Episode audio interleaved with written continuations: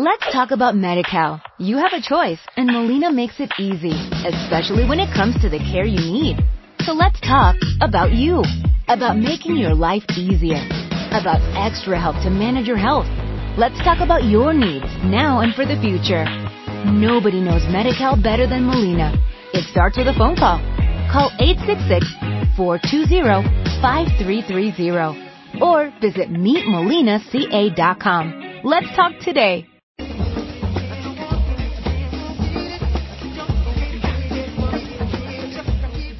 Hola, hola a todos, ¿cómo le va Carolina Mola? Muy bien. bueno, bienvenida, ¿eh? Muchas gracias. Arrancamos la semana. Eh, Daina está, se tomó esta semana, así que bueno, van a estar con Con el nosotros. sombrerito de, de, de diario. De albañil, sí, de albañil. El sombrerito de albañil en la, en la cabeza. Está con unas- unos arreglos tremendos en la casa y bueno. Que tomó. todo sea para mejor. Sí, siempre. Siempre. Al final, después del desorden, viene el orden, ¿no? Sí. Decir, dentro del caos hay un cierto orden final, por suerte. Exactamente. Aunque parezca que en el momento se desmorona todo. Ni pero me bueno. hables que a mí se me viene una ahí. también. Seguramente nos está escuchando, ¿no? Le mandamos, va, no sé, va, no sé, porque con todo ese relajo que debe tener ahí, pero mandamos un beso por si acaso. Pero ella siempre tiene la, la radio prendida, Sí, así sí, que... los auriculares o algo debe tener, ¿eh? Mandamos un beso. Ahí, ¿cómo pasaste el fin de semana? Bien, muy Bueno, bien, por bueno, suerte, muy bien. Me alegro, me alegro. El- Lindo, el- sí, Lindo por lo menos el domingo estuvo... Ayer hermoso. pa. Estuvo lindo. Ayer bajé hasta, la Rambla, fuimos hasta, y estaba lleno de gente, gente patinando, bueno, todo, di- divina la Fui a ver Rambla, los ¿eh? Pitufos 2.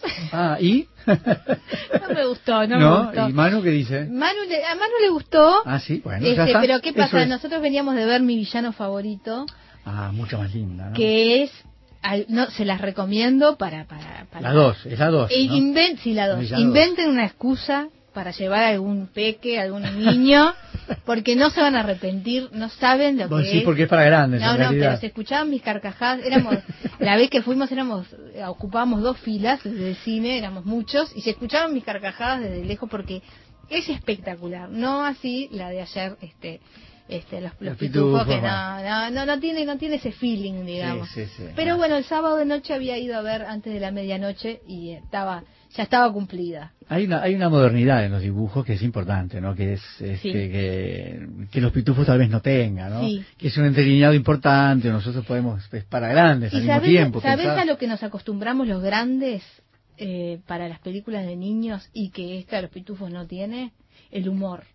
El humor. Nos claro. acostumbramos a disfrutar las películas de niños porque tienen Claro, determinado humor Sí, dirigido a nosotros. Referencias a películas, Claro. y mirar Shrek nomás, por ejemplo, ¿no? Claro, Shrek, Shrek, es una- un gran ejemplo, este, y, y hay otras, este, incluso eh, Toy Story tiene. Ah, unas líneas Ah, no. impresionantes. Este, y bueno, y a- acá en mi villano favorito estaba, incluso en Monster también, en Monster University también, este, había cosas dirigidas para grandes. Estamos acostumbrados últimamente a eso, Claro. entonces ver una película este, sosa en ese sentido, bueno, este, Pero a Manu le gustó. bueno, me- Eso es lo importante. a ver, eh, si vos estás sentado con un balde de pop y un vaso extra grande de Fanta, ya, ya está todo dicho. Y rodeado de bichitos azules, y está todo después bien. a disfrutar. Claro. Ahí está Martín Rodríguez en cabina de control, ¿cómo Martín? Bien, me alegro mucho. Gabriela Judice en producción con Carolina Mola, eh, que la tengo al mismo tiempo acá. al aire estamos con quien les habla Alberto Galo. Y bienvenidos a Efecto Mariposa este lunes lindísimo para escuchar radio. Ya les contamos de qué va el programa. Es un avión. Es un pájaro. Es una mariposa que viene a decirte al oído que a fin de cuentas todos podemos volar. Apaga el cigarro y ajustate el cinturón. Estás despegando en Efecto Mariposa.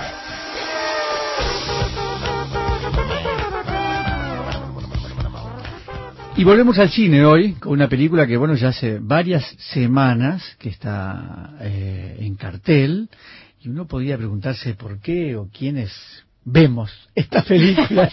¿Cómo no? Tiene, tiene un gran público. Yo no soy eh, parte de ese público, lo reconozco. eh, no, no, no veo este tipo de películas, te digo que ni siquiera en cable. No, Ni siquiera en cable, salvo alguna alguna eh, título icónico, así que bueno, sí. Pero en general no. las no, series tampoco, las buenas series sobre el tema que andan por la vuelta no las veo, no las veo. tampoco. No soy, no soy consumidora. Estamos hablando de una película de zombies eh, que tienen, a ver, tienen una trayectoria enorme en el cine, ¿no? Desde, bueno, yo por lo menos podíamos pensar desde George Romero con La Noche de los Muertos Vivos para acá, el cine no ha dejado de hacer películas de zombies de todo tipo, serias, cómicas, eh, de Que se amor, ríen de sí que se ríen de sí mismas, de, de- de todo tipo, pero el zombie parece ser un tema muy metido en la cinematografía. Y esta película de la que hablamos se llama Guerra Mundial Z, es una, es una, a ver, trabaja Brad Pitt, pero aparte es una producción de Brad Pitt, que le dio mucho trabajo, que se peleó con Leonardo DiCaprio por el, por obtener los derechos de un libro que no iban a respetar. ¿no? claro. O sea, hay cosas que uno no entiende, eh, se pelearon, con lo cual subió muchísimo el precio de los derechos, muchísimo, Sí. Para terminar haciendo algo que parece que no respeta el libro, yo no, no leí el libro. No se sabe cuánto costó, pero las cifras oscilan 200, entre habla- 200 habla de a 200, sí, 400. ahí está, Yo, según lo, lo que he leído, Impresionante, impresionante. por Dios. Bueno, allí, eh, a ver, ¿qué hay en esta película? Y bueno, cosas buenas y cosas malas, hay de todo. Hay momentos muy interesantes y momentos que uno dice, basta, por favor, Hollywood, no sigan con esto, no sigan con esto, o no sean tan obvios. Hay que poner un poco esto en contexto, me parece. Eh, las películas de zombies también tienen un grupo de seguidores muy grande entre los ado- los adolescentes. Claro. Y allí hay ciertas características, incluso en Estados Unidos ciertos requerimientos legales que impiden mostrar ciertas cosas, porque van a ser películas para Una cosa sangrienta, 12 o por tre- ejemplo. 13, 14 Claro. años, ¿no? Claro. Ahí está, por ejemplo, impiden mostrar muchas cosas. Y ahí perdés, si no, Ah, perdés sí. un gran, un, un gran, una gran fuente de recaudación. Ah, y ¿no? sí, y sí, claro. Sí, claro. Pero digamos, ese sería como el sector. O sea que bueno, mi, mi lado adolescente se ve que todavía me lleva a ver este tipo de películas que esta tiene algunos efectos especiales muy interesantes, pero en realidad de lo que vamos a hablar con nuestro entrevistado de hoy, que es Agustín Acevedo Canopa, no, es sobre la película también, pero sobre la pregunta que me hice inicialmente, ¿por qué? ¿Por qué los zombies? Porque uno podía preguntarse, ¿por qué los zombies? ¿Por qué los vampiros? este ¿Por qué los monstruos en general, Sí. no? Es decir, hay algo reincidente en el cine Sí. Que no solo crea, sino que vamos a ver. Yo no te voy a acompañar en la entrevista, pero te dejo planteada una pregunta para Agustín. Sí, sí, sí. Y es, ¿hay algo nuevo que contar respecto a los zombies?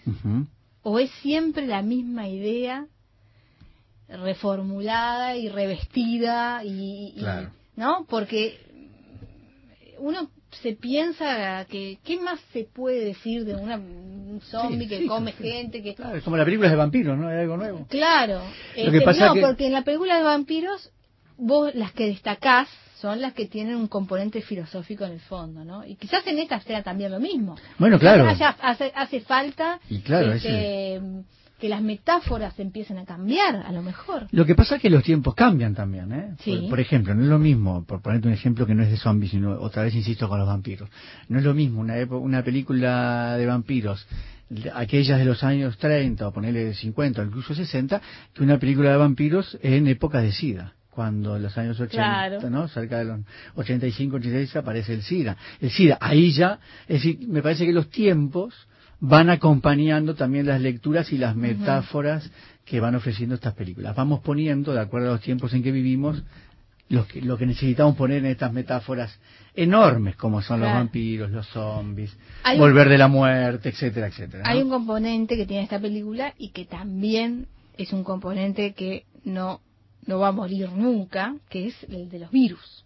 Bueno, por supuesto, ahí ¿no? está, ahí Porque está. claro, nosotros este, en pleno siglo XXI también estamos asolados por determinados virus, Claro. no estamos libres de ellos Claro. y es este, un ingrediente eh, que hace a la bueno a la expectativa en la película. Claro, ¿no? que no ha sido siempre así, ¿eh? Eso, el- otra vez con lo que, el mismo ejemplo que te ponía. Los virus acompañan, los Ah, virus claro. son de esta época, entonces han resignificado el las películas Exacto. de vampiros, las películas de zombies que ahora se contagian a través de virus, ¿no? Exacto. Antes simplemente los zombies, bueno, eran muertos que resucitaban. Ahora hay algo más, ahora hay un contagio. En esta película, Guerra Mundial Z, un contagio global. Eh, entonces vamos a hablar con Agustín Acevedo eh, Canopa, como decía, sobre estos temas. ¿Por qué? ¿Qué pasa con, qué hay allí? ¿Qué hay en las películas de zombies que siguen haciéndose. ¿Qué hay en lo referente al cuerpo, por ejemplo, a lo corporal? Porque es un tema súper importante en este tipo de películas, ¿no? Claro. El, el cuerpo, la desintegración del cuerpo, volver de la desintegración. ¿Qué, ¿Qué nos quiere decir esto y por qué subsiste este tipo de, películas? Agustín es estudiante de psicología de la UDELAR y es escritor también. Eh, escribe semanalmente sobre cine y música en la diaria y el sitio web Raw Movie y también ha escrito eh, para revista Guita, eh, la revista literaria, literaria Otro Cielo de Argentina, Freeway y Pimba. Ha colaborado con nosotros varias veces en este programa, así que bueno, lo- muy bienvenido de vuelta este Agustín para hablar de Guerra Mundial Z Una, una pequeña aclaración de esta película. Brad Pitt, eh, lógicamente, como se imagina, es el salvador del mundo, como siempre. Pero en este caso no trabaja en la CIA, y esto es un dato importante. Trabaja en la ONU, porque allí hay un tema sanitario que tiene que ver con lo que tú decías, con el contagio, y trabaja para la ONU en este sentido, este, en lo que tiene que ver con tratar de evitar, de encontrar el foco de contagio, en fin, Bien. esto, ¿no?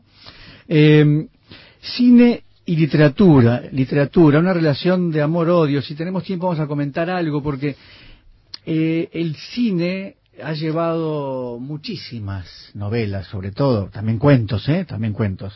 Eh, por ejemplo, Mal día para pescar es un cuento Sí. de, de Onetti, se hizo una película. O sea que se ha el cine ha llevado y co- consulta permanentemente a la literatura para hacer películas y de allí estos comentarios que solemos hacer, a veces no muy acertados. Me gustó más la película, me gustó más el libro. No sé si acertado, porque son, son lenguajes totalmente diferentes, ¿no? Son formas de presentar una historia Claro. diferentes. Esta película es justamente basada en una novela eh, que fue un, un- un éxito editorial eh, de Max Brooks. Ustedes les sonará el apellido. Es el hijo de Mel Brooks y Anne Bancroft que este, escribió esta esta novela que luego, eh, bueno, Brad Pitt adquiere los derechos para convertirla en otra cosa que no es Claro. la, la novela. Bueno, a ¿no? eso iba, porque el comentario tiene que ver con eso, que muchas eh, adaptaciones son felices y otras no tanto, pero la pregunta es felices con respecto a qué? Bueno, con respecto a lo escrito. Claro, siempre. Ahora- siempre comparamos con los Y- y escritos claro. si es que leímos primero el seguro. Lo que pasa es que ahí me parece que el cine lleva las de perder, porque la literatura es como mucho más rica, la literatura Sí. ofrece otras posibilidades, el cine ya viene digerido, por eso insisto con que, bueno, son lenguajes diferentes y el cine hace adaptaciones, no intenta repetir exactamente, porque es irrepetible re- una novela o un cuento, ¿no? Claro, sin embargo ahí, este, yo, por ejemplo, uno de los ejemplos que siempre eh, se me viene a la cabeza eh, cuando hablamos de estos temas es el nombre de la rosa. Ah, bueno, ahí hay mejor película, bueno, no sé, ahí hay, eh, es Bueno. impresionante, es para sacarse ¿Eh? el sombrero. ¿eh? Claro, exacto. El libro es Eh, espectacular. Este tema se, se, se empezó a comentar mucho entre los críticos de cine y en la web estos últimos tiempos a raíz de una nueva edición del Gran Gatsby en cine. Sí. y se volvió a hablar sobre este, esta novela de Scott Fitzgerald y cómo se, se pasó a la, a la pantalla grande. Y bueno, parece que esta última eh, edición del Gran Gatsby es, es- está, es bastante fracasada, Ujú. lo que han dicho los críticos yo no la vi. Y bueno, y se vuelve a poner en el tapete este tema de, eh, de Claro. la adaptación literaria al cine. Bueno, vamos a comentar algunas cosas sobre esto, ¿no? Sobre eso, ¿Cómo no? sobre el fracaso, el fracaso con respecto a qué, con respecto al original, pero puede ser que funcione como película, ¿no? En fin, vamos a meternos un poco con varios Tengo otro ejemplos. ejemplo. A ver. El de Drácula de Coppola. Ah, sí, buenísimo, claro. Pero claro. es otra, o sea, Sí, ahí es una adaptación. Y ahí se fue la fuente, en realidad. Claro, nada más. Ahí lo que se quiso hacer fue respetar justamente el libro y el original. Bueno, Muy vamos a andar por ahí. Vamos a ponerle música un poco a la tarde con virus de película, películas que eh, hablan de estos temas, de los contagios, de los virus. Hay muchas y muy buenas, ¿eh? Recuerdo una hace poquito de Soderbergh que se llama Contagio, Ah, precisamente. sí, sí, sí. Tiene Es un una fuente inagotable. Pa, el bueno, el pero virus en el esa, cine es una fuente Esa película es buenísima. Nosotros creo que la hicimos acá, ¿eh? Y si hicimos eh, Sí. Contagio en su momento, Sí, sí, sí, con un sí. reparto realmente impresionante. En esta película, eh, eh, bueno, hay algunas cosas interesantes, decía, y otras no tanto, y otras que decís, ¿por qué hacen esto? ¿Por qué son tan obvios? ¿Por qué hacen estas cosas? ¿O por qué tiran más para un lado que para otro? En fin, hay un momento en la película, la película transcurre en varios eh, escenarios, en varios países. Uno de ellos, en varios países que intentan protegerse de, del virus, del contagio, que convierte a las personas en zombies, que tengo que aclarar que en este caso, cuando decimos zombies, nos imaginamos monstruos lentos, con poca Sí. capacidad de reacción. Cuidado con estos, ¿eh? No son, no, no. A esto no le puede dar ninguna chance. Son, Son, rap- son 2.0. son rápidos, pero además tiene una cosa muy interesante en la película desde el efecto, que es muy impactante de verdad, ¿eh? visualmente impactante, y es que funcionan como hormigas. Ah, Se van juntando colonia. en masas de, Claro. de- de cuerpos unos sobre otros y van logrando acceder y hacer ciertas cosas que individualmente no podrían, ¿no? Eso es muy impactante desde el punto de vista visual y mete miedo en la película, ¿eh? Lo que asusta y da la sensación de que uno no va a poder zafar de esto es esa cosa de hormiga, de funcionar en colonia, en grupo y no individualmente. Entonces es muy difícil zafar de, de este tipo de zombies. Pero decía, una parte de la película transcurre en Israel, en Jerusalén, Mm. en Jerusalén, donde, oh casualidad, han construido un muro para protegerse de los palestinos. De iba a decir, de los palestinos. de las alimañas invasoras. Terrible. Caramba. Un muro de treinta y pico, cuarenta metros de altura para ¿Pero eso ya no protegerse de los zombies. Claro, para protegerse de los zombies. Es cuando uno dice, bueno, muchachos, Qué no, hagan, qué no horror. hagan esto, no hagan esto. Yo pregunto, Eh, sí. vos sabés que me estaba preguntando cuando leía, porque yo no vi la película, pero cuando leí las, las críticas, ¿qué dirá Angelina Jolie de esto? Porque ella, que ha trabajado con refugiados Sí. durante los últimos 20 años, Sí. y que haya una metáfora tan burda, tan grosera, en una Sí. película producida por su marido y que su marido prácticamente la hizo suya, Mínimamente me imagino que habrán discutido una noche en la Pero cena. espero, espero, eso espero, porque si no... Decía que, te comentaba hoy que posiblemente este muro pueda tener otra lectura porque dura muy poco. Muy poco. El muro dura poco. Poco, poco, poco. Realmente es arrasado. Este, entonces podría existir otra lectura. Pero lo cierto es que ahí aparece eh, claramente una cosa mm, como política que, que te distrae de lo que es la trama que está Claro, contando la película, además, digamos, ¿no? Si hay algo que puede hacer Hollywood y tiene los recursos, es inventar cualquier otro lugar que Exacto, no tenga pues. las mismas implicancias. Poner ¿no? un muro en cualquier lado, ¿no? Sea, claro, claro. bien. Incluso si querés ir a la realidad, podías ir a Tijuana, yo qué sé. ¿No? ¿No? Y poner a propio Estados Unidos involucrado allí, bueno, no sé. Eh, este, estos son los puntos más flojos, digamos, que tiene esta película.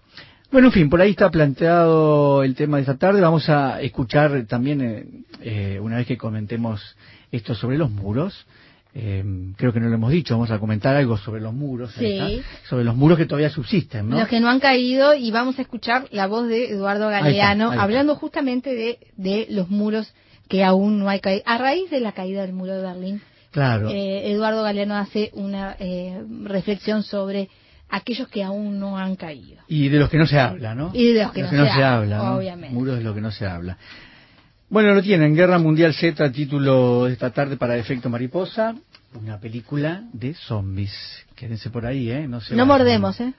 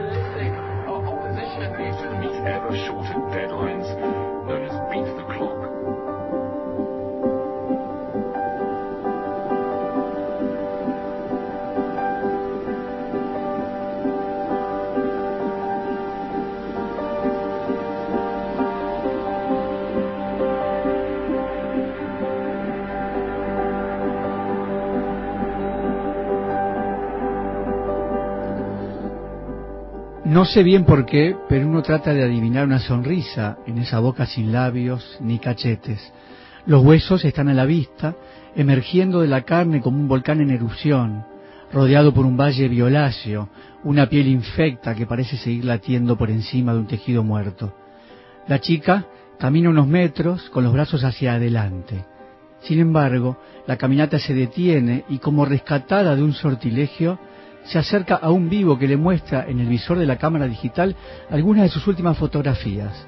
Es una situación extraña ver de golpe cómo cambia aquel movimiento, la forma natural en que la chica se agacha hacia la cámara tapando el sol con una mano, la manera en que se agarra un mechón de pelo con una mano que súbitamente es prensil y hábil, una carcajada y una cacheteadita divertida que le da en el brazo el fotógrafo por un comentario posiblemente malicioso. Pero esa chica no es la única fotografiada. Rodeándola, llegando desde 18 de julio, una pequeña horda de zombies, la mayoría de ellos jóvenes, intentan estar a la altura del papel, cada tanto escapándoseles algunos de, de esos retazos de vida.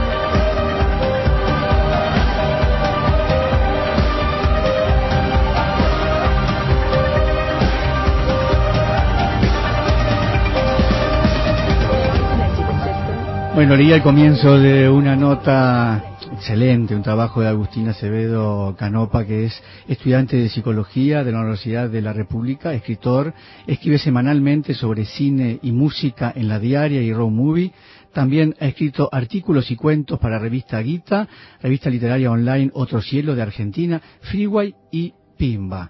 Eh, bienvenido Agustín a Efecto Mariposa esta tarde, ¿cómo estás? Hola, mucho gusto. Eh, muy bien, eh, me gustó mucho cómo lo leíste. me gustó mucho. Leo, leo, muy mal en vivo. no, es que me gustó mucho cómo lo escribiste en realidad, ¿no? Eh, cuando uno tiene buenas instrucciones de, de, lectura, la cosa sale bien. Está, es una, una introducción muy linda que tiene que ver con estos eventos zombies que están haciéndose en Montevideo. Y bueno, la idea era charlar contigo porque es algo parece que, que, está ocurriendo a nivel mundial, no solo en cine. Nosotros hoy elegimos Guerra Mundial Z, pero en realidad es un ejemplo de algo que está pasando en el mundo y que se reitera y que uno podría decir desde George Romero para acá, sí. sin parar, eh, ha seguido tratándose el tema de los zombies. Eh, ¿qué? Vamos a empezar por esto, por 18 de julio. ¿Qué te pasó estando allí cubriendo, haciendo esta nota para cubrir ese evento? Sí, en realidad yo ni siquiera estaba eh, haciendo la nota. O sea, sí. Yo crucé por ahí porque no me acuerdo bien, tenía una reunión de mañana. Mira vos. Y, y, y, igual ya sabía que iba a haber algo, no fue que me agarró por sorpresa, pero pero me sorprendió la cantidad de gente sí que, que había. Y creo que es algo como que se retroalimentó mucho en los últimos años con Montevideo Comics y me parece también con The Walking Dead, la serie, que como que en sí no, no no es una renovación completa, pero sí lo, lo, lo, volvió un poco más masivo, me parece. Antes era como para un público más selecto, ¿viste? Tipo, y ahora se volvió como más mainstream. Un... Hay, hay temas de fondo en las películas de zombies, como, bueno, uno, hoy poníamos el ejemplo antes de charlar contigo de los vampiros, entonces decíamos, no es lo mismo una película de vampiros en los años 60 que en los años 80 cuando aparece el SIDA. No, claro, sí, sí. Eh, ¿Qué pasa con las películas de zombies? ¿Por qué? A ver si me puedes explicar por qué yo fui a ver esta película el otro día. yo creo que hay algo en lo que es interesante que haya dicho Romero porque para mí es el quiebre ahí que da la película de zombies porque antes las películas de zombie en realidad el, el, principal miedo que había no era no corría tanto por el zombie. El zombie no era tan peligroso. En realidad el zombie era lo que te podías pasar a vos si caías en manos de un hechicero que te convirtiera en tal. Sí. Eh, y en ese sentido hay una clave muy vampiresca en algún aspecto no como Claro, bueno. Ser transformado por el vampiro en, en, un vampiro más. Bueno, Romero se basa en un libro que soy leyenda, que es de vampiros en realidad, ¿no? Claro, los transforma a los zombies de alguna manera. Claro, ¿no? pero lo que es bueno de Romero lo que encuentra es el, el monstruo desujetivizado, creo. Y, Sí. y en realidad lo, lo, encuentra justamente porque es un producto de su época. Uh -huh. eh, en realidad él ya eh, tuvo una forma muy hábil para leer lo que está sucediendo a nivel de consumo. Para mí, eh, antes que con los vampiros, para mí el quiebre que uno se puede hacer con los zombies es con Frankenstein, en cierto punto, porque creo que la diferencia entre los zombies y, y Frankenstein es justamente la diferencia entre la sociedad de producción y la sociedad de consumo. A ver, a ver, eso es muy interesante. Yo lo leí en tu nota y me, me gustaría que empecemos a, a, meternos un poco en estos temas que tratás en, en lo que escribiste allí.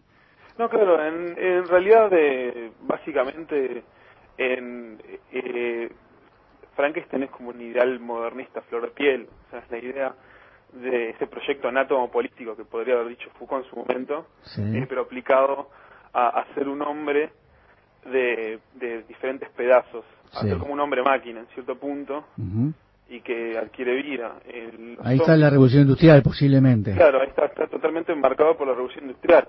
Eh, el- en cierto punto, eh, la, la fascinación con los vampiros también está volcada en la revolución industrial, pero casi en la, en la apuesta. Es casi como, es un miedo hacia esa cosa que se tapó para fomentar el avance científico, porque quieras o no, eh, los Dráculas que más estamos acostumbrados son, son aquellos que entran en una sociedad industrial, pero que es como un retorno de lo pagano y lo, antiguo, eso que vino del campo y que Sí. uno trató de olvidar. Entonces, por, por similitud o por opuesto, en realidad eh, son productos muy modernos y son productos muy vinculados a esa revolución industrial. Justamente eh, lo que hace Romero ya es con en un momento donde se está tipo sentando las bases o ya está bastante sentadas las bases de, de lo que es lo más postmoderno y el casi tipo como el- los comienzos, los albores de lo que va a venir siendo después el neoliberalismo, ¿no? Eh, ¿Cómo entra el consumo allí? Yo la vi hace poquito de nuevo, la de Romero, te digo, hace dos semanas. Claro. Eh, Este, y cuando empieza la película, estos dos chicos llegan en un coche hermosísimo, muy bien vestidos. Eh, claramente se ven dos, dos personajes este, jóvenes, pero que, que consumen, digamos, ¿no? Eh, y de pronto están en el medio del campo, en esta casa, rodeados de zombies. Bueno, en realidad digo, eh, el tour de force fundamental en la idea de consumo es más en la segunda, que son of the Dead, donde ahí sí ya es como que la metáfora está completamente a la vista, o sea, eh, son personas que se están atrincherando en un centro comercial, o sea, en un shopping. Sí, sí, sí. Y la idea de consumo de carne, con, con, con- o sea, consumo de los cuerpos de los vivos por parte de, de los zombies, y con, mezclado con la idea de consumo dentro del mismo shopping, ya es de por sí bastante clara. En el otro es como, para mí lo que hace, eh, curiosamente para mí Romero en la primera no es tanto sobre consumo, sino como un aspecto, de, el, el tema del racismo cir- circula medio, medio por detrás, ¿viste? Con el tema de los derechos civiles eh, negros y eso me parece que Sí. justamente el final ese que es bastante jodido, digo, por mi cuenta, no por lo que opino yo, Sí, eh, de que justamente al que le disparan es al héroe de la película. sí, que es negro además. y, y claro, uno como que podría quizás forzar un poco, pero básicamente es como que la, la gente lo confundió con un zombie, pero es quizás un poco la reconstrucción de esa mirada blanca sobre los negros, que en cierto punto es el, el miedo de los, del vudú, es, van por, por ese lado, Bueno, ahí eh, vos mencionás también lo de Haití claro. y la, la realidad sobre el, el mundo zombie y el vudú. Contanos un poquito esto. Sí, bueno, no, de hecho, o sea, el, el miedo a los zombies es como bastante difícil de rastrear porque en realidad, en, en, o sea, uno, hay dos lecturas un poco po- posible por eso. O sea, si bien el, el, el vudú es algo que se practica en Haití hace muchísimos años, eh, en realidad el miedo a los zombies, eh, ha- hay dos lecturas que hay. La primera es la lectura de eh, el haitiano como esclavo y la idea de que, bueno, la muerte es una posible redención a esa vida de esclavitud y es como este es el miedo de seguir siendo un esclavo aún después de muerto. Claro. O ah, sea que claro. es un poco está puesto en juego. Pero después la otra era mm, el miedo mismo de los eh, de los colonizadores por la revuelta mismo que fue tipo la independencia de Haití. O sea, yo había leído por un lado ahí que, que había sido muy interesante que los haitianos hacían algo que, que después se hicieron mucho los vietnamitas también, que era que en esa revuelta se escondían por debajo de la tierra ellos, o sea, ponían como, como una especie de búnkers medio al ras de la tierra, o sea, no búnkers como uno puede pensar ahora, pero. Como que se armaban como una especie de madrigueras, Sí, o capaz que una estatucera, si por ser un ejemplo más. sí, más, más conocido, sí. Sí, y salían debajo de la tierra y atacaban desde ahí. O sea que la idea de que eran muertos que venían desde, desde abajo de la tierra fue algo como que quedó bastante estampado en, en los colonos de ese momento. Y sin muy, sin muy lejos, o sea, Haití fue uno de los países, primeros países que se independizaron en ese sentido. Eh, hace poco veía un programa en Discovery, creo, sobre los zombies en, en Haití. Y parece que allí hay algo, aunque aunque esté mediando de repente posiblemente alguna sustancia, ¿no? Claro. Eh, ¿Qué es esto de los zombies en Haití? Sí, no sé, o sea, yo digo, eh, tampoco soy un súper experto, pero lo que tengo entendido es que en realidad los los los muertos, eh, muchos de los muertos en casos zombies eran como una especie de hierbas muy venenosas que usaban, que la persona, la primera reacción era como una, cosa similar a la narcolepsia o quedar como completamente dormidos y parecía que incluso los signos vitales se reducían al toque. Como si estuvieran muertos. Y como si estuvieran muertos, entonces lo que había que hacer era eh, se, los enterraba y bueno, y eh, enseguida muy rápido se trataba de desenterrar y quedaban con un estado de letargia que de vuelta se les seguía suministrando esa droga.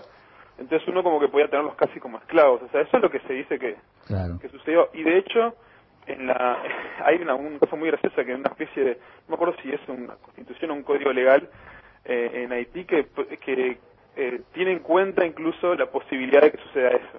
O sea, ah. o sea, en el caso de que, está escrito por ahí, en el caso de que alguna persona eh, trate de adormecer a otra persona y tratar de sacarlo, volver a traerlo en vida, se va a contar como un asesinato. O sea, dice eso, o sea, si dice eso, es un código legal, digo, algo de, Y también había otra cosa que es muy curiosa, que en Haití la mayoría de los eh, cementerios están construidos cerca de avenidas muy transitadas y eso la idea de eso es para evitar tipo que haya robos de cuerpos durante la noche para mm. tipo, estar como más vigilados para para este el, el, el vudú digamos ¿no? o sea yo no sé cuánto de verdad debe ser todo esto pero por la sumatoria de detalles tipo uno pensar que hay algo que está sucediendo por ahí. Eh, los zombies eh, además este comen comen carne no son comen carne humana.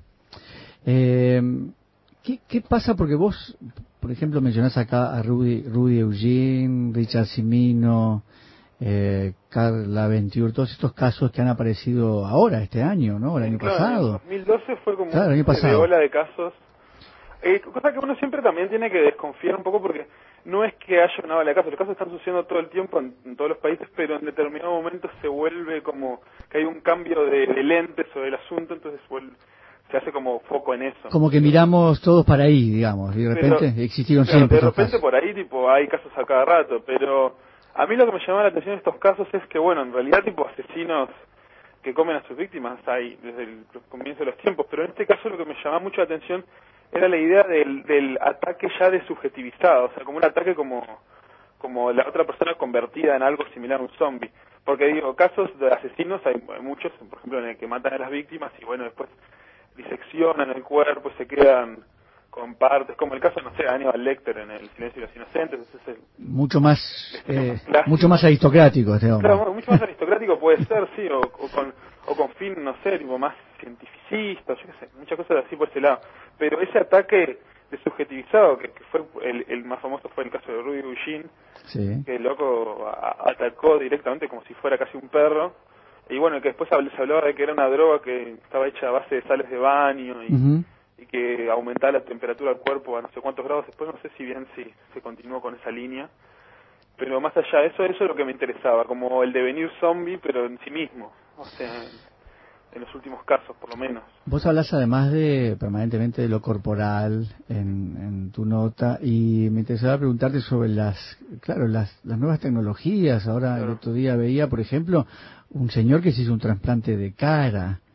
Este, tuvo un accidente en el rostro y se le pusieron un rostro nuevo de otra persona.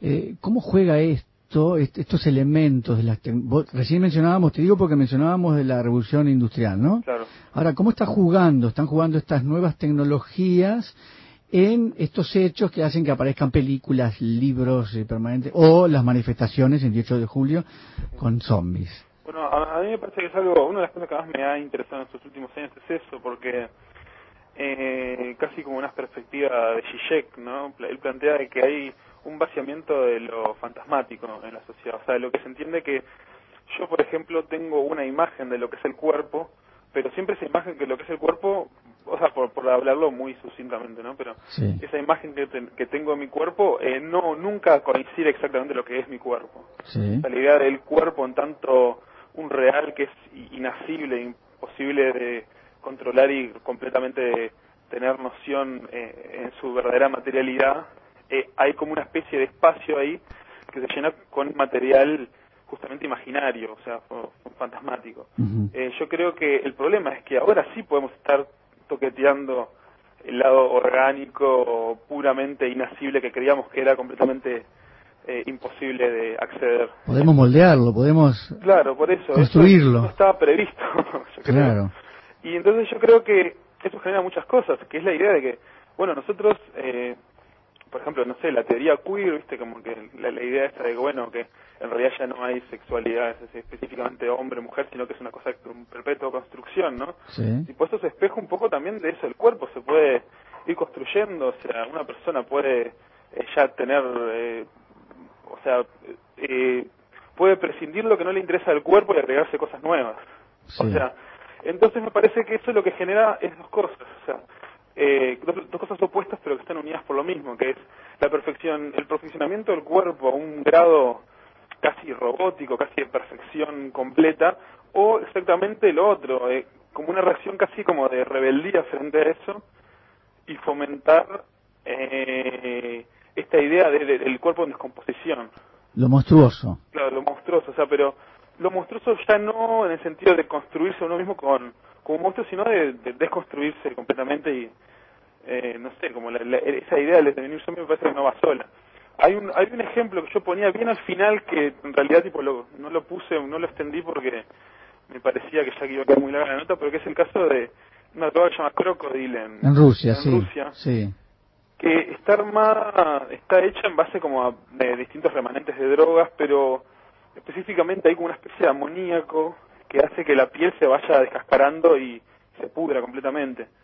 O sea, y es por eso que se dice crocodile, porque la piel te queda como el cocodrilo.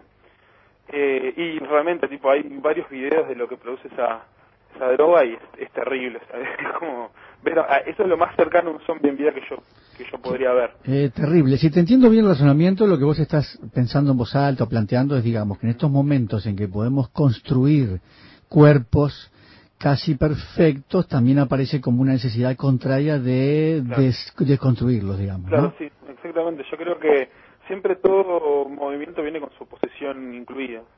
Claro. entonces, eh, la gente que, se inyecta crocodile, por, por suerte solo en Rusia o por, por lo que sé, ¿no? Eh, o sea, menos como que ya sabe lo que va a pasar, pero por algo lo hacen. Entonces, yo creo que, bueno, no creo que sea una decisión tan consciente, pero creo que algo de eso se está agitando de fondo, me parece. Eh, ¿Esto posiblemente explique esos casos que mencionábamos de aparición de canibalismo y todo esto? O...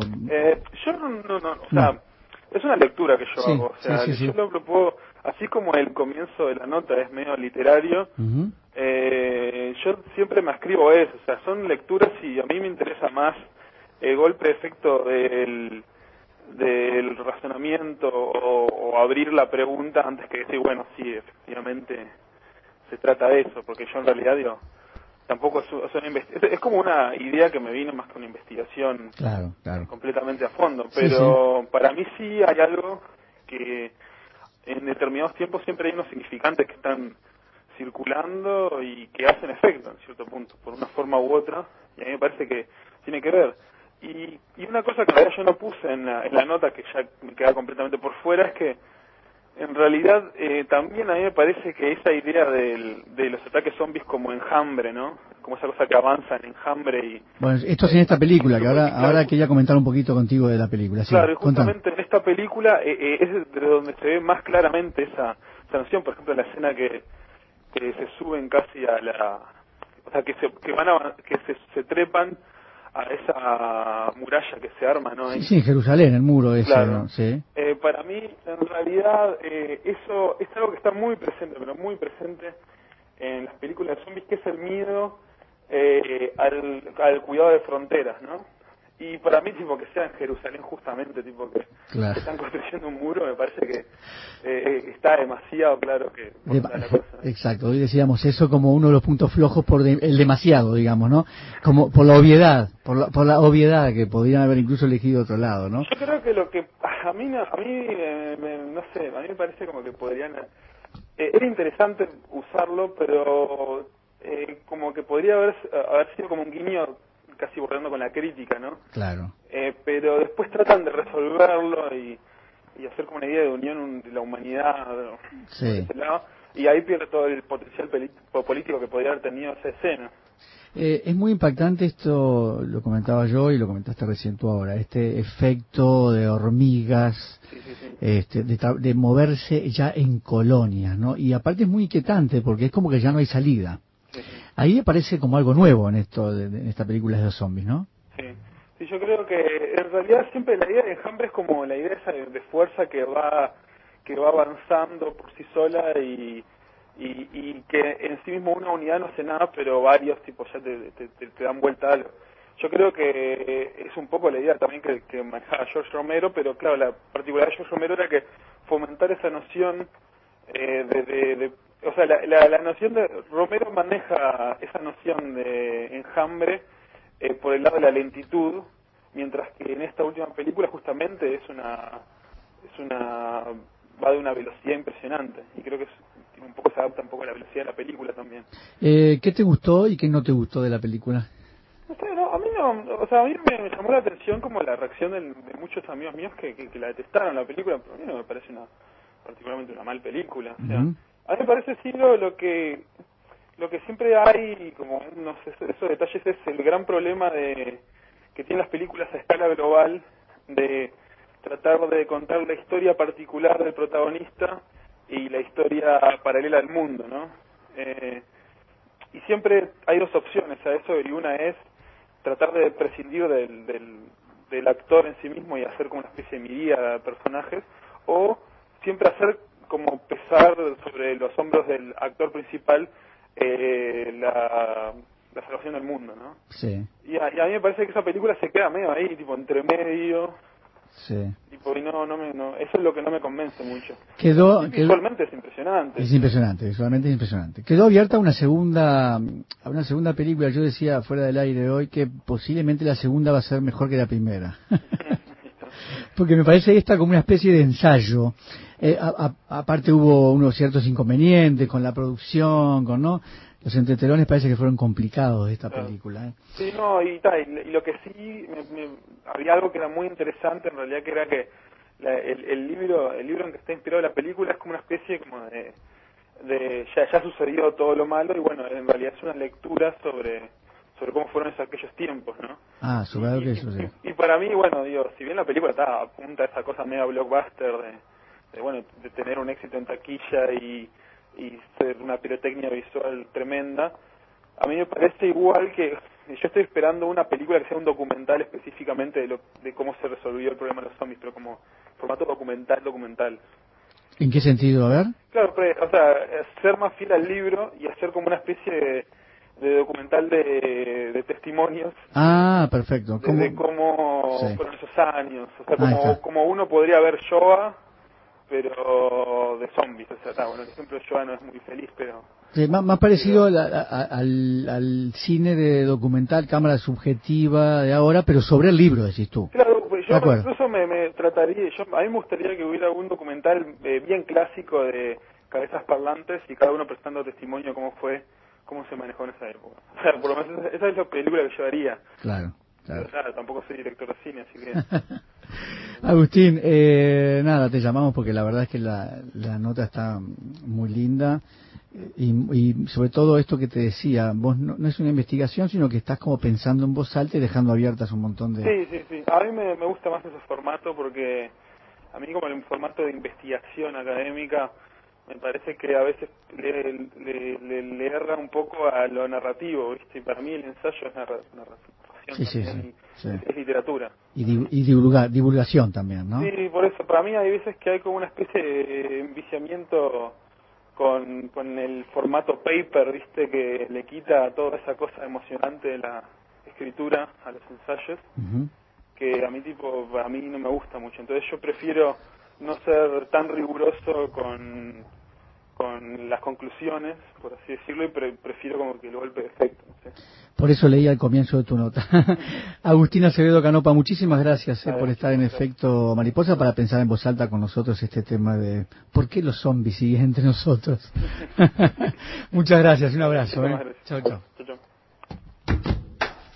Lo único seguro es que el sol sale por la mañana y se oculta en la noche.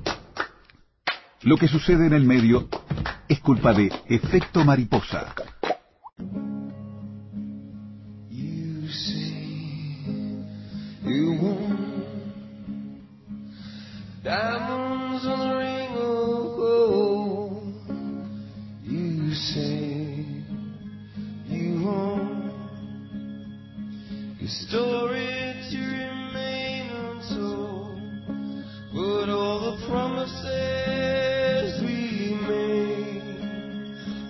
From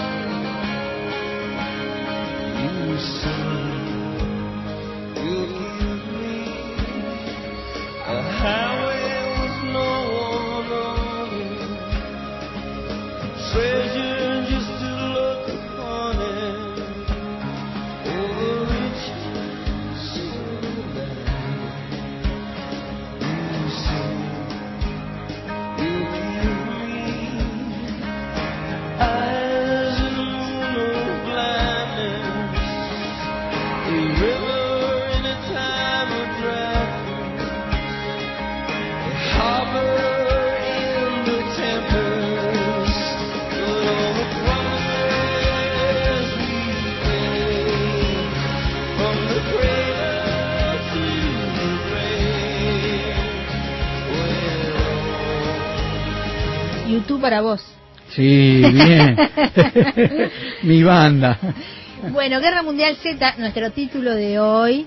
Y eh, como decíamos al comienzo del programa, hay un tema que siempre da eh, mucho filo para las producciones, sobre todo las producciones de Hollywood, pero no solamente, que son el tema de los virus. Los virus eh, muchas veces son protagonistas en eh, las producciones cinematográficas y ahora queríamos hablar sobre lo que eh, serían los virus más peligrosos en la historia del cine. Mm, Y que es el caso de esta película, que es una película de contagios Claro. también, ¿no? Eh, la gente se contagia este mal. Hablaba, mencionábamos hace un ratito justamente la película Contagio de Steven Soderbergh, una película que vale la pena ver, es espectacular. Protagonizada, mira el reparto, Matt Damon, Jude Law, Kate Winslet, Lawrence Fishburne, eh, Marion Cotillard, Wayne El Paltrow y estrenada en 2011 la película. Com- bastante- compré, ya compré. Sí, sí, no, es lindísima, ¿eh? Eh, la historia es esta, cuando Beth, que es Gwyneth Paltrow, regresa a Minneapolis de un viaje de negocios en Hong Kong, lo que pensó que era solo el jet lag se transforma en algo fatal. Dos días después, muere en la sala de urgencias y los doctores le dicen a su esposo, que es Matt Damon, que no tiene idea de la, no tiene idea de la causa. Pronto, otros sufren los mismos síntomas misteriosos. Tos seca y fiebre, seguidas de ataques y hemorragias cerebrales. Y finalmente, la muerte.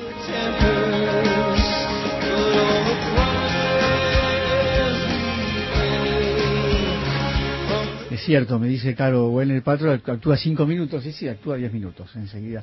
Es una de las cosas que impacta de la película, como decís, enseguida se muere esta- Claro. esta actriz. Bueno, en Minneapolis, Chicago, Londres, París, Tokio y Hong Kong, los números se multiplican con rapidez.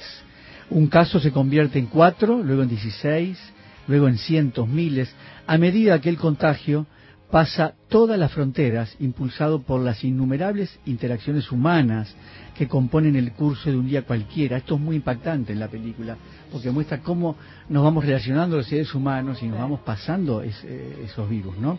Se genera entonces una pandemia mundial que estalla con mucha virulencia. En los Centros de Control y Prevención de Enfermedades norteamericanos, los investigadores se movilizan para descifrar la clave de un virus biológico único que continúa mutando. A medida que va creciendo el número de víctimas y la gente lucha por protegerse a sí misma y sus seres queridos en una sociedad en descomposición, un bloguero y activista, que es Jude Law, declara que al público no se le está diciendo la verdad sobre lo que realmente está pasando y entonces se desencadena una epide- una epidemia paralela de paranoia y miedo tan infecciosa como la otra.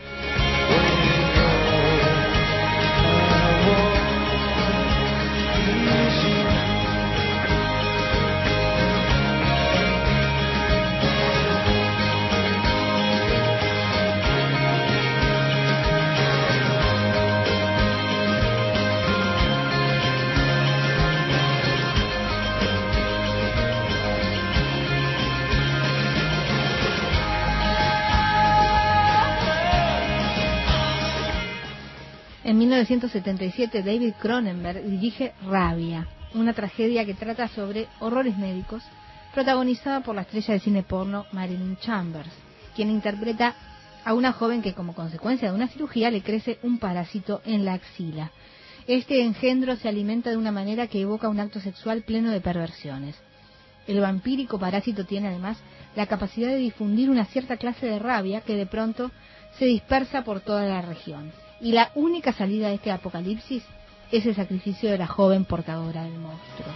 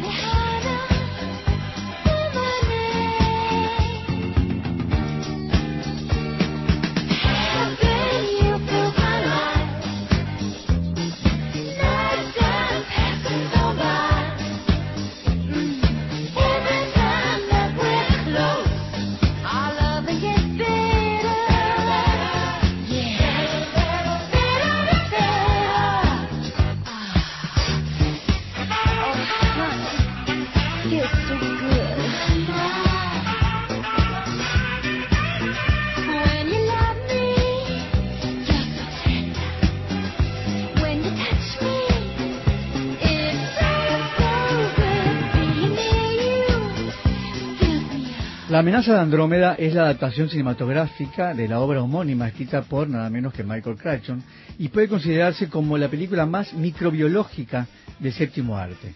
Dirigida en 1977 por Robert Wise, este tecno-thriller describe los esfuerzos de un equipo de científicos para caracterizar y contener a un microorganismo patógeno extraterrestre. Ya está todo inventado. Sí, sí. A pesar de haber sido realizada hace 40 años, se tratan temas de plena actualidad. Eh, bueno, eh, Michael Crichton está siempre como muy, Siempre a la muy actualizado, sí, ¿no? sí. Como es el de las armas biológicas, las medidas de aislamiento y protección, la automatización en los procedimientos sanitarios y la toma de decisiones ante una solución grave e inesperada. En realidad, no está porque falleció hace poquito, creo que dos años, Mi- Michael Crichton. ¿no?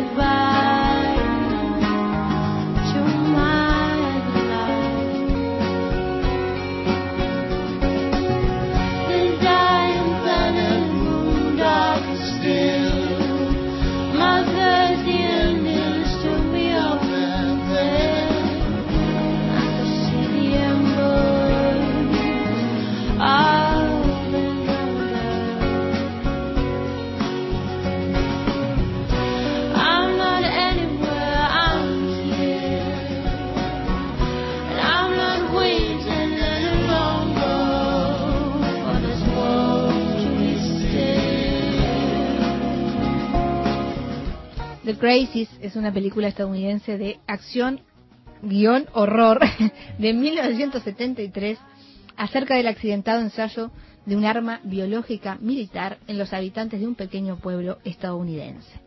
La película fue escrita por George Romero y aunque el film, el film fue un fracaso de taquilla en su estreno, acabó convirtiéndose en una película de culto, una cosa que muchas veces pasa con este tipo de películas. Y con Romero especialmente. pasado. Exactamente. Y se realizó una remake en el año 2010. ¿Cómo viene la cosa? Una misteriosa toxina en el agua, esto me pone el pelo de punta porque el agua que es un elemento básico, ¿viste? ya empezamos mal. Este, bueno, convierte a cualquiera que esté expuesto a ella o a cualquiera que tome agua a- en un asesino sin escrúpulos. Los residentes de una idílica ciudad empiezan a sucumbir a un desenfreno incontrolable de violencia y la escalofriante masacre acaba con una sanguinaria anarquía. En un intento por controlar la epidemia, el ejército, cuando no, envía una fuerza de élite a bloquear los accesos a la ciudad, aislando a los pocos ciudadanos no infectados y dejándolos a merced de los despiadados asesinos que acechan en la oscuridad.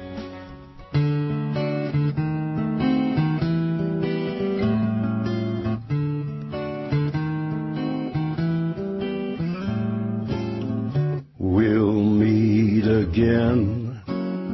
Don't know where, don't know when, but I know we'll meet again some sunny day.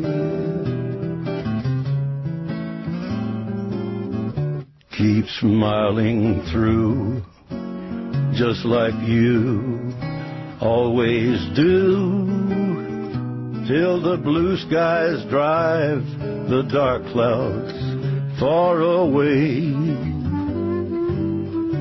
And will you please say hello to the folks that I know? Tell them that I won't be long. And they'll be happy to know that as you saw me go, I was singing this song. We'll meet again.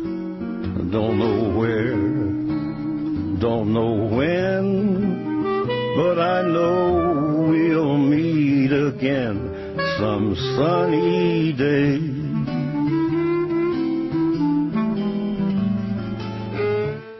En 1995, Wolfgang Petersen dirige Estallido, protagonizada por Dustin Hoffman, René Russo, Morgan Freeman y Kevin Spacey.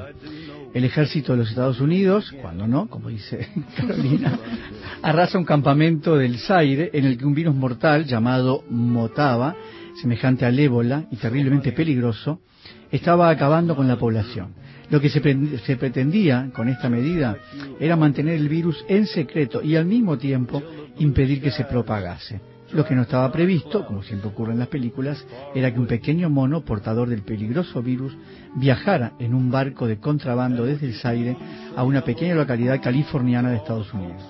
El pánico se desata cuando se descubre que todos los que han estado en contacto con el simio empiezan a mostrar los primeros síntomas de la enfermedad. Sam Daniels, que es Dustin Hoffman, un virólogo del ejército experto en enfermedades infecciosas, empezará una búsqueda frenética para encontrar el antídoto.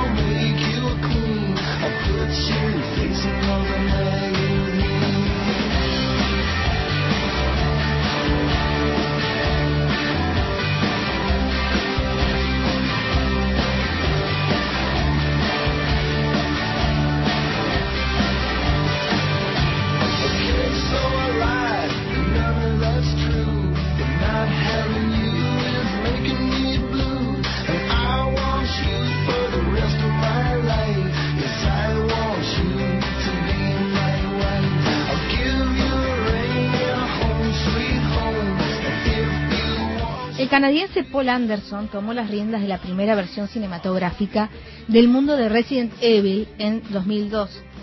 Este videojuego japonés, eh, produciendo, escribiendo y dirigiendo el proyecto que se transformaría en la saga Resident Evil. Un virus cuya capacidad es la reanimación de células muertas se ha desatado en un centro de investigación y la corporación Umbrella lo desconoce, así que envía a un equipo para saber por qué la Reina Roja, la computadora que controla todo el centro de investigación del panel, asesinó a todos adentro sin saber que el virus transforma a los vivos en muertos vivientes. Se espera la sexta entrega para 2014.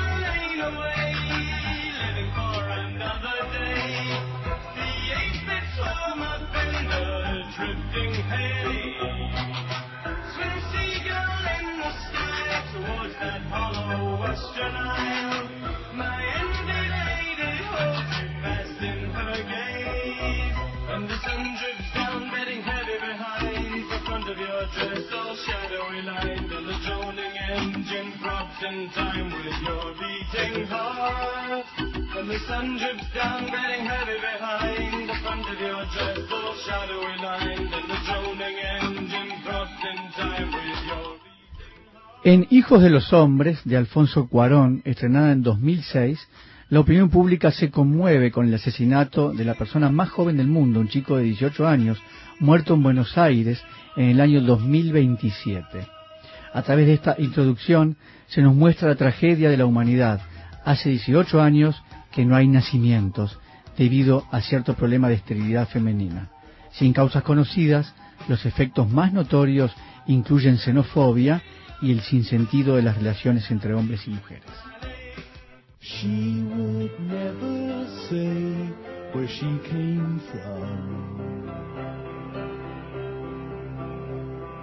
Yesterday don't matter if it's gone. While the sun is bright, or in the darkest night, no one knows. She comes and goes.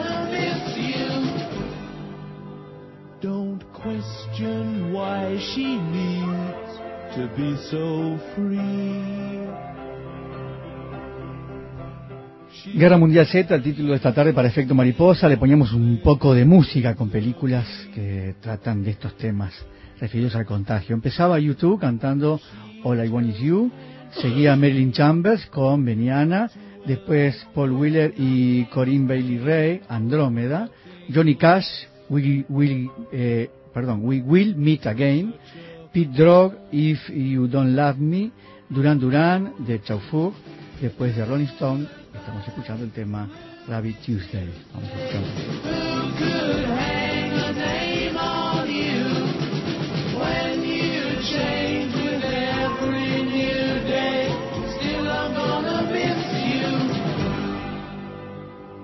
There's no time to lose, I heard her say. Bueno, gracias a todos los oyentes que están ahí en el Facebook, a Verónica Miolados, a Pilar, a Rita. Pilar nos está colgando eh, muros. Ya nos colgó el de Berlín, el Qué de bueno. Gaza, el cual, bueno, vamos a escuchar algo este, en el próximo bloque. Y nos, eh, nos colgó un video del, del gran zombie bailando, que es Michael Jackson. Ah, sí, es, Maravilloso el video. zombie número uno, qué lindo. un video, un video musical que, que marcó un antes y un No, después impresionante. en el en, en lo que tiene que ver a, a lo que es este Nos- video de música Nos ¿no? habíamos olvidado de mencionarlo, mira qué bien. sí ¿eh? sí sí sí este porque no solo por la duración sino por la producción Es una película prácticamente, es un corto, pero es impresionante. algo muy novedoso en los 80 ¿no? Claro, no se claro. hacían ese tipo de cosas y marcó un antes y un después Michael Jackson bail- bailando thriller y todos imitamos ese paso en algún momento así que bueno gracias Pilar por por el aporte Todos somos zombies. Ah, y, y dice Virginia Festari, eh, no me gustan estas películas, no las veo, pero pusieron mu- muy interesante el tema al reflexionar sobre los muros Eh, así que bueno. Y eh, otra oyente, Elizabeth, que dice, hay que ser muy efectuoso para quedarse y oír hablar de tanta catástrofe y paranoia. Gracias, Elizabeth, por ser tan efectuosa.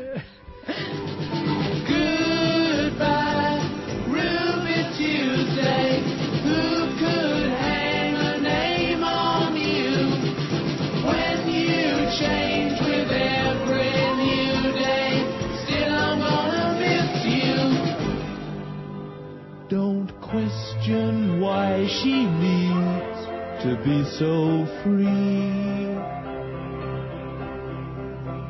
She'll tell you it's the only way to be. She just can't be chained to a life where nothing's gained and nothing's lost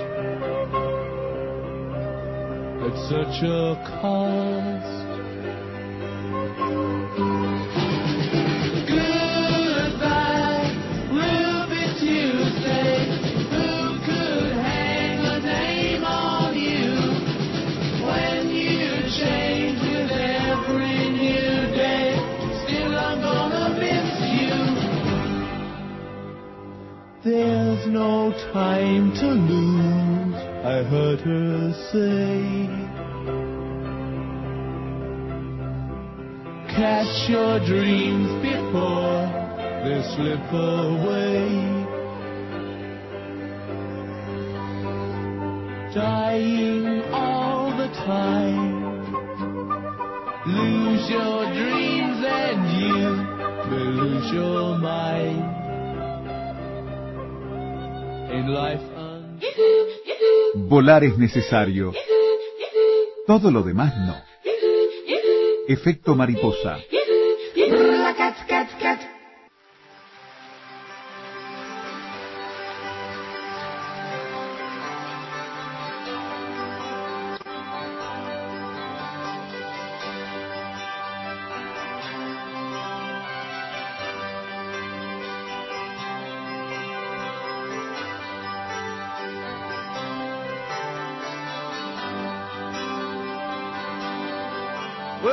Between sundown's finish and midnight's broken cold.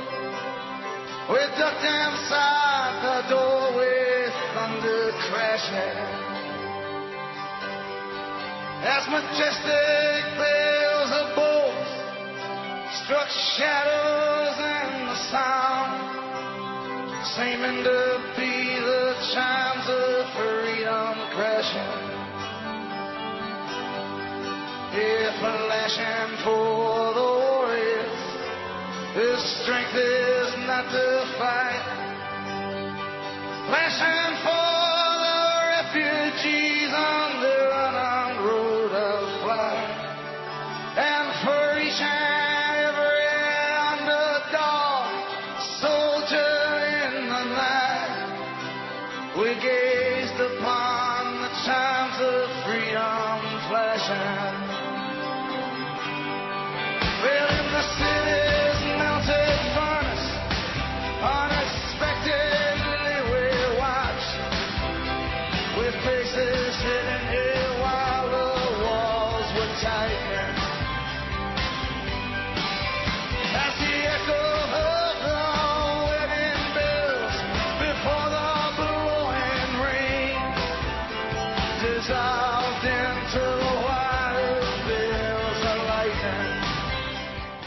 Guerra Mundial Z, el título de esta tarde para Efecto Mariposa, una pe- película producida bueno, y actuada además por Brad Pitt, que eh, trata de zombies. Y uno pone en los zombies lo que quiere y la amenaza que quiere, ¿no es Claro. cierto? Claro, esa es, esa es una de las explicaciones, me parece, de por qué proliferan también las películas de zombies, ¿no?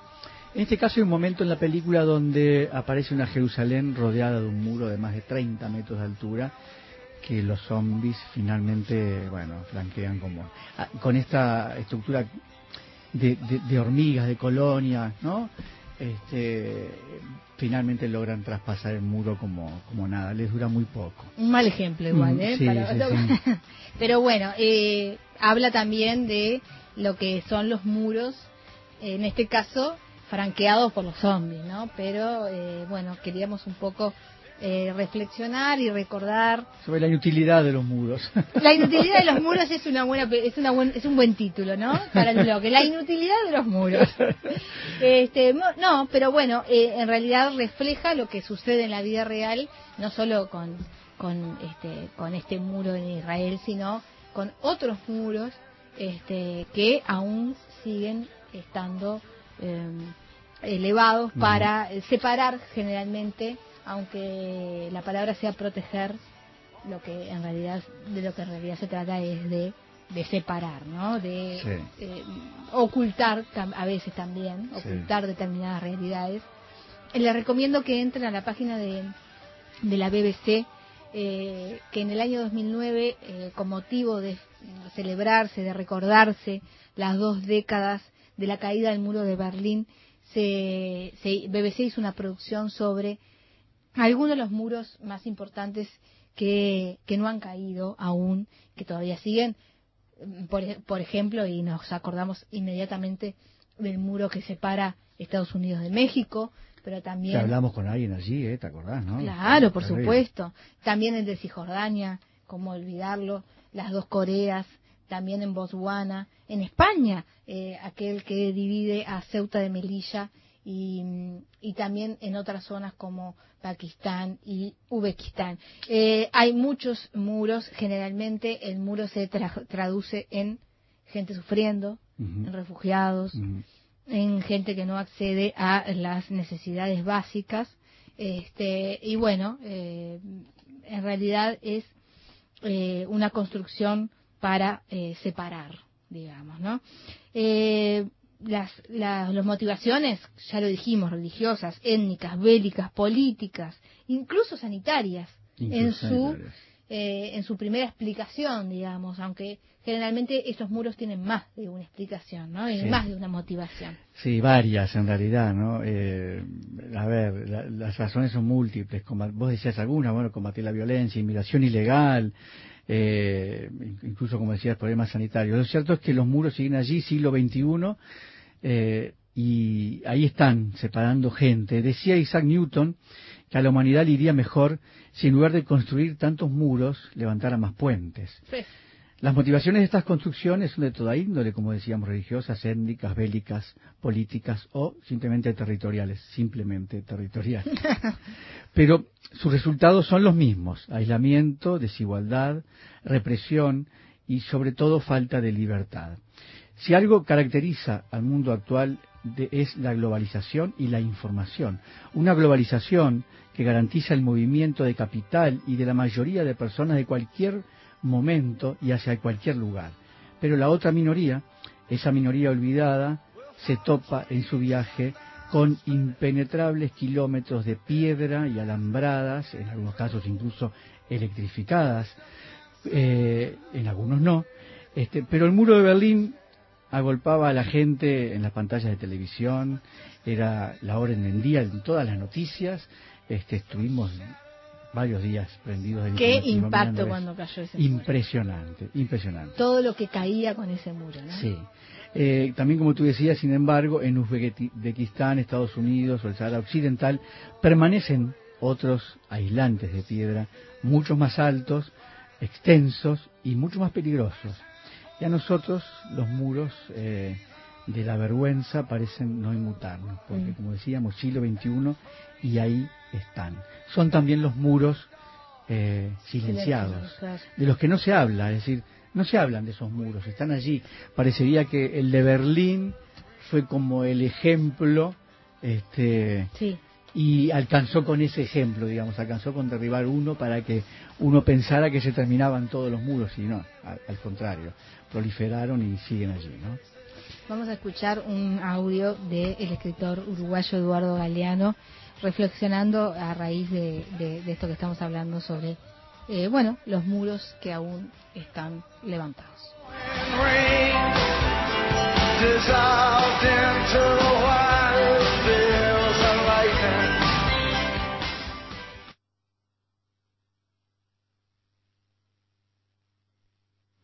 El muro de Berlín era la noticia de cada día. De la mañana a la noche leíamos, veíamos, escuchábamos el muro de infamia, el muro de la vergüenza, la cortina de hierro y por fin ese muro que merecía caer cayó. Pero otros muros han brotado y siguen brotando en el mundo y aunque son mucho más grandes que el de Berlín, de ellos se habla poco, muy poco o nada. Poco se habla del muro que los Estados Unidos están construyendo en la frontera con México y poco se habla de las alambradas de Ceuta y Melilla. Casi nada se habla del muro de Cisjordania que Israel construyó para perpetuar la ocupación de tierras palestinas y que dentro de no mucho tiempo ya será 15 veces más largo que el muro de Berlín. Y nada, nada de nada se habla del muro de Marruecos, el segundo muro más largo del mundo después de la muralla china, que desde hace 20 años perpetúa la ocupación marroquí del Sáhara Occidental. Este muro, minado, minado de punta a punta y de punta a punta vigilado por miles de soldados, mide 60 veces más que el muro de Berlín. ¿Por qué será que hay muros tan altisonantes y muros tan mudos? ¿Será por los muros, por los otros muros, los muros de la incomunicación que los grandes medios de comunicación construyen cada día? En julio del año 2004, la Corte Internacional de Justicia de La Haya sentenció que el muro de Cisjordania violaba el derecho internacional y mandó que se demoliera. Pero hasta ahora Israel no se ha enterado. En octubre de 1975, esa misma Corte Internacional de La Haya había dictaminado textualmente no se establece la existencia de vínculo alguno de soberanía entre el Sáhara Occidental y Marruecos. Nos quedamos cortos si decimos que Marruecos fue sordo. Fue peor que sordo, porque al día siguiente de esta resolución desató la invasión la llamada Marcha Verde, y poco después se apoderó a sangre y fuego de esas vastas tierras ajenas y expulsó a la mayoría de la población saharaui. Y ahí sigue todavía. Mil y una resoluciones de las Naciones Unidas han confirmado el derecho a la autodeterminación del pueblo saharaui. ¿De qué han servido esas resoluciones? Se iba a hacer un plebiscito para que la población pudiera decidir su destino. Para asegurarse la victoria, el monarca de Marruecos rápidamente llenó de marroquíes el territorio invadido. Pero al poco tiempo ni siquiera los marroquíes fueron dignos de confianza. Y el rey que había dicho sí, dijo que quién sabe. Y después dijo no. Y ahora su hijo, el heredero del trono, también dice no. La negativa al plebiscito equivale a una confesión. Negando el derecho de voto, Marruecos confiesa que ha robado un país. ¿Lo seguiremos aceptando como si tal cosa? ¿Aceptando que en la democracia universal los súbditos solo podemos ejercer el derecho de obediencia? ¿De qué han servido las mil y una resoluciones de las Naciones Unidas contra la ocupación israelí de los territorios palestinos y las mil y una resoluciones de las Naciones Unidas contra el bloqueo de Cuba, el viejo proverbio enseña que la hipocresía es el impuesto que el vicio paga a la virtud. El patriotismo es hoy por hoy un privilegio de los países ricos.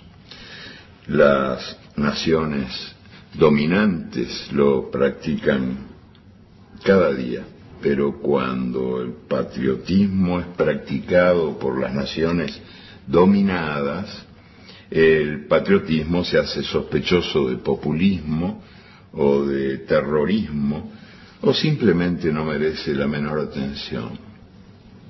Los patriotas saharauis, que desde hace más de 30 años luchan por recuperar su lugar en el mundo, han logrado el reconocimiento diplomático de 82 países, entre ellos el mío, el Uruguay, que recientemente se sumó a la gran mayoría de los países latinoamericanos y africanos. Pero Europa no. Ningún país europeo ha reconocido a la República Saharaui y España tampoco. España tampoco y esto es un grave caso de irresponsabilidad histórica o quizá de amnesia o al menos de desamor. Hasta hace treinta y pocos años el Sáhara era todavía colonia de España y España tenía el deber legal y moral de amparar su independencia. ¿Qué dejó allí el dominio imperial? Al cabo de un siglo, ¿a cuántos universitarios formó España en el Sáhara? En total, tres. Un médico, un abogado y un perito mercantil. Eso dejó. Y dejó una traición. España sirvió en bandeja esa tierra y esas gentes para que fueran devoradas por el reino de Marruecos. Y desde entonces el Sáhara es la última colonia del África. Le han usurpado la independencia. ¿Por qué será que los ojos se niegan a ver lo que rompe los ojos? ¿Será porque los saharauis han sido una moneda de cambio ofrecida por empresas y países que compran a Marruecos lo, lo que Marruecos vende aunque no sea suyo? Hace un par de años, Javier Corcuera entrevistó en un hospital de Bagdad a una víctima de los bombardeos norteamericanos. Una bomba le había destrozado un brazo. Y ella, que tenía ocho años de edad y había sufrido once operaciones, dijo, ojalá no tuviéramos petróleo. Quizás el pueblo del Sáhara es culpable porque en sus largas costas reside el mayor tesoro pesquero del Océano Atlántico y porque bajo las inmensidades de arena que tan vacías parecen yace la mayor reserva mundial de fosfatos y quizá también hay petróleo, gas y uranio. En el Corán y en la Biblia podrían estar, aunque no estén, profecías como esta las riquezas naturales serán la maldición de las gentes. Los campamentos de refugiados al sur de Argelia están en el más desierto de los desiertos. Es una vastísima nada, rodeada de nada, donde solo crecen las piedras, y sin embargo en esas arideces y en las zonas liberadas, que no son mucho mejores, los saharauis han sido capaces de crear la sociedad más abierta y la menos machista de todo el mundo musulmán. Este, este milagro de los saharauis, que son muy pobres y muy pocos, no solo se explica por su porfiada voluntad de ser libres, que eso sí que sobra en esos lugares donde todo falta, sino que también se explica en gran medida por la solidaridad internacional. Y la mayor parte de la ayuda de esa solidaridad internacional proviene de los pueblos de España. Su energía solidaria, memoria y fuente de dignidad es mucho más poderosa que los vaivenes de los gobiernos y los mezquinos cálculos de las empresas. Digo solidaridad, no caridad. La caridad humilla. No se equivoca el proverbio africano que dice, la mano que recibe está siempre debajo de la mano que da. Los saharauis esperan, están condenados a pena de angustia perpetua y de perpetua nostalgia. Los campamentos de los refugiados llevan los nombres de sus ciudades secuestradas, sus perdidos lugares de encuentro, sus querencias. Se llaman el Ayun, Smara. Ellos se llaman, se llaman a sí mismos hijos de las nubes, porque desde que tienen memoria viven persiguiendo la lluvia. Y desde hace más de 30 años persiguen también la justicia, que en el mundo de nuestro tiempo parece más esquiva que el agua en el desierto.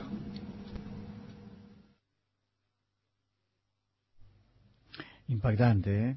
Hemos tenido en efecto mariposa, hemos, eh, es un tema que ha estado instalado un par de veces, el tema saharaui.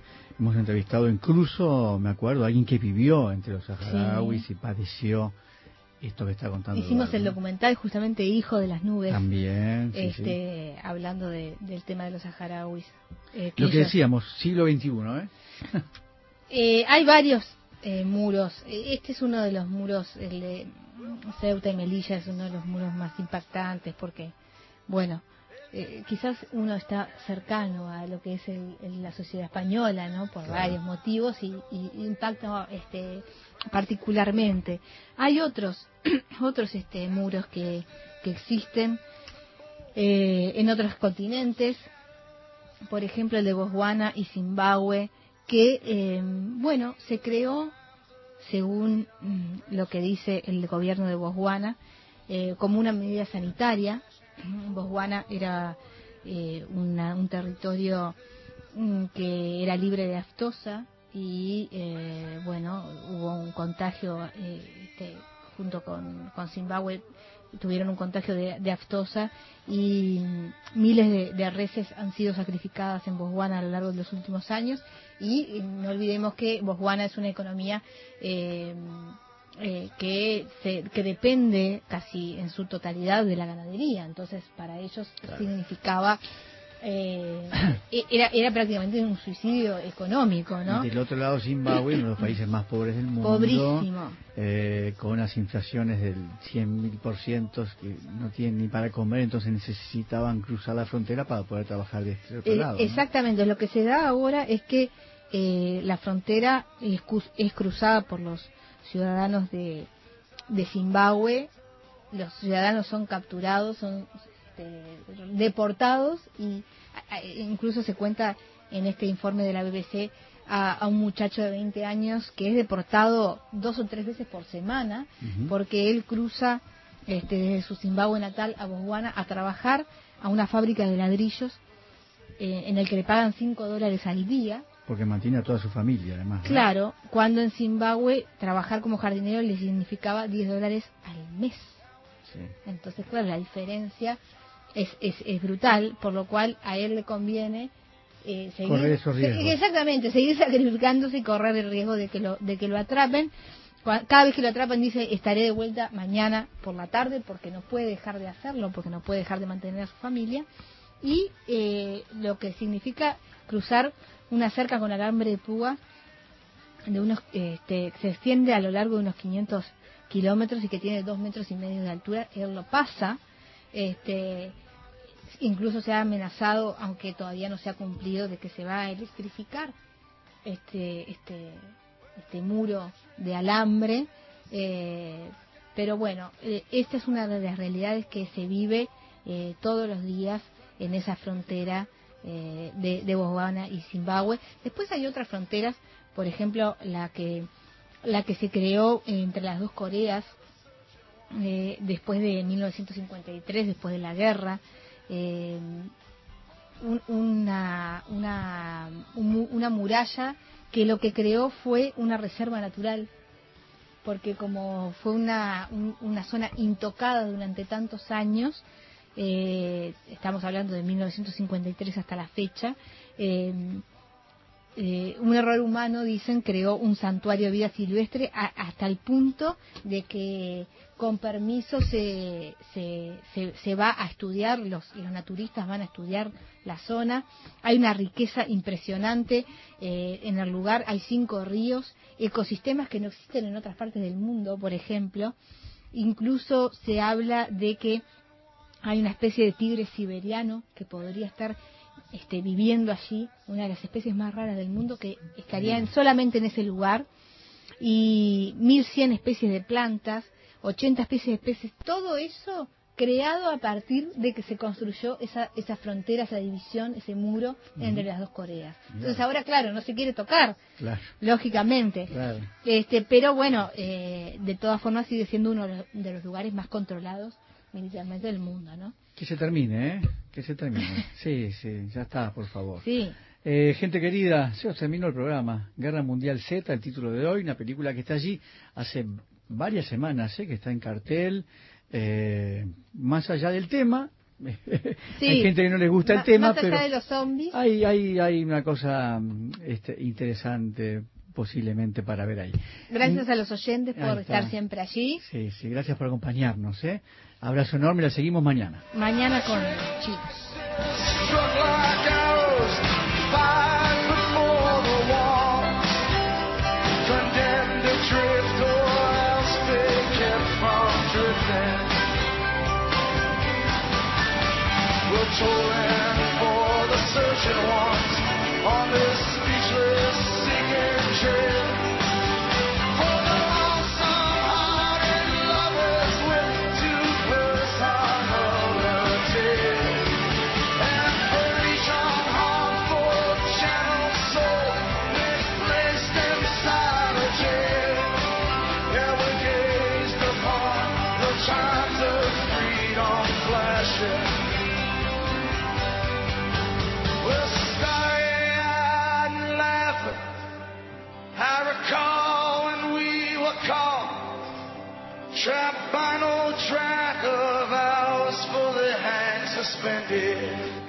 Let's talk about MediCal. You have a choice, and Molina makes it easy, especially when it comes to the care you need. So let's talk about you, about making your life easier, about extra help to manage your health.